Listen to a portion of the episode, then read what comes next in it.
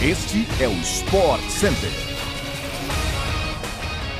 Estamos chegando com mais uma edição do podcast do Sport Center, programa que vai ao ar de segunda a sexta-feira às seis da manhã, além daquela edição extra às sextas à tarde. Fique ligado, não deixe de nos seguir no seu agregador favorito de podcasts para não perder nenhum episódio. Eu sou Glaucia Santiago e ao meu lado Luciano Amaral. Que prazer estar Sim. contigo, Lu. Bom dia. O prazer um é todo meu, Glaucia.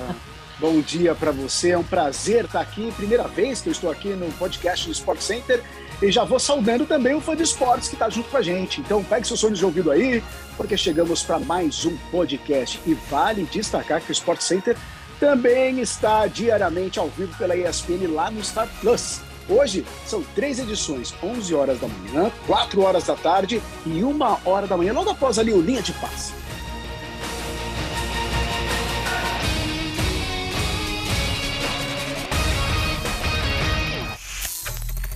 Hoje é dia de brasileiros na Libertadores do Esporte. Nessa terça-feira, o Corinthians entra em campo contra o Boca Juniors na Neoquímica Arena às nove e meia da noite. O jogo terá transmissão ao vivo pela ESPN do Star Plus. O Timão entra pressionado após a derrota por 3 a 0 no derby contra o Palmeiras. É, o time corintiano está em uma sequência de cinco derrotas em clássicos paulistas fato que foi abordado pelo presidente do clube, Duílio Monteiro Alves. O dirigente falou ontem pela primeira vez depois do clássico contra o Palmeiras, já que o Corinthians estava em um apagão nas redes sociais promovido pela comunicação do clube. Duílio admitiu incômodo com as derrotas para o Palmeiras e afirmou que perder para o rival lhe tira o sono e lhe estraga o ano. O presidente do Corinthians, no entanto, disse que o calendário jogou contra o clube alvinegro, que teve apenas um clássico sendo disputado em casa nesse ano. Ontem também foi anunciado que o técnico Vitor Pereira testou positivo para a Covid-19 e está fora do duelo desta terça-feira contra o Boca Juniors na Neoquímica Arena. Fora do derby por conta de sintomas gripais, o goleiro Cássio foi relacionado. Gil, gripado, João Pedro com desconforto muscular e Robson Bambu, ainda em transição física, são desfalques para essa partida. Do lado do Boca, o time argentino deve ter o atacante Benedetto no banco de reservas por conta de dores musculares sentidas na rodada passada do campeonato argentino. Marcos Rojo, ex-Manchester United, e o atacante Sebastião Villa estão suspensos. Após as notícias na semana passada que o wide receiver Debo Samuel quer ser trocado pelo San Francisco 49ers, o gerente-geral da franquia, John Lynch, afirmou ontem que não consegue imaginar como seria querer trocar o jogador e elogiou a qualidade de Samuel na NFL. Mesmo que as razões pelas quais Samuel quer uma troca ainda estejam incertas, as reportagens da última semana relatam que o wide receiver dos 49ers não gosta da maneira na qual ele é utilizado no ataque do time e por questões contratuais também. Questionado sobre o assunto, o Lynch não quis entrar em detalhes sobre a possível troca e afirmou que está confiante de que podem achar as soluções para esse embrólio envolvendo o wide receiver. Aliás, o San Francisco 49ers não conta com escolhas na primeira rodada do draft da NFL que acontece nesta quinta-feira, ao vivo, pela ESPN e no Star Plus. Em caso de uma troca de Samuel, quem sabe isso mude.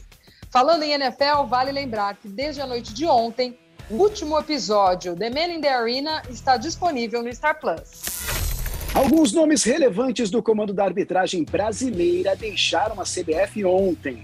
Sérgio Correia, Coronel Marcos Marinho e Manuel Serapião Filho, de acordo com a apuração da ESPN uma carta de Páscoa enviada pelo presidente, o Edinaldo Rodrigues, teria causado incômodo na entidade e levou à saída em massa da confederação. Isso acontece apenas 18 dias depois da nomeação do ex-juiz Wilson Luiz Seneme para a presidência da comissão de arbitragem da CBF. Correia, que estava na entidade máxima do futebol brasileiro há 17 anos, enquanto Marinho se encontrava na CBF há muito tempo. Serapião Filho foi árbitro da CBF por 22 anos e integrante do quadro FIFA por 4 anos. Ele é conhecido como o pai do VAR, representando o Brasil e a CBF em encontros da IFAB, que é a organização internacional que regula as regras do futebol. Almir Alves de Melo, Cláudio Cerdeira, Érica Kraus, José Mocelin, Marta Magalhães, que é psicóloga, e Nilson Monção foram os outros seis nomes que deixaram a entidade. A carta de Páscoa foi vista por alguns com certo tom de ameaça, do que com um desejo de boas festas. De acordo com a apuração da ESPN, o comportamento inicial de Seneme também não agradava, com o novo chefe de arbitragem sequer olhando nos olhos ou cumprimentando Sérgio e Marinho. Tudo isso teve peso na saída em massa da entidade. O estádio do Maracanã vai passar por uma nova reforma entre os dias 5 e 16 de maio, segundo anunciado pela administradora do estádio ontem.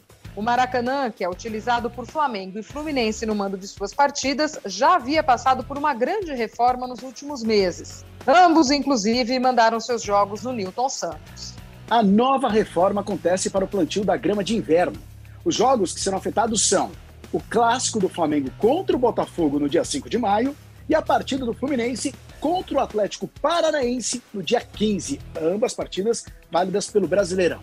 A previsão é que o Flamengo retorne ao estádio no dia 17 contra a Universidade Católica do Chile pela fase de grupos da Comebol Libertadores. No dia 5, um dia antes do início da reforma, o Fluminense também mandará a sua partida pela Copa Sul-Americana contra o Júnior Barranquilha.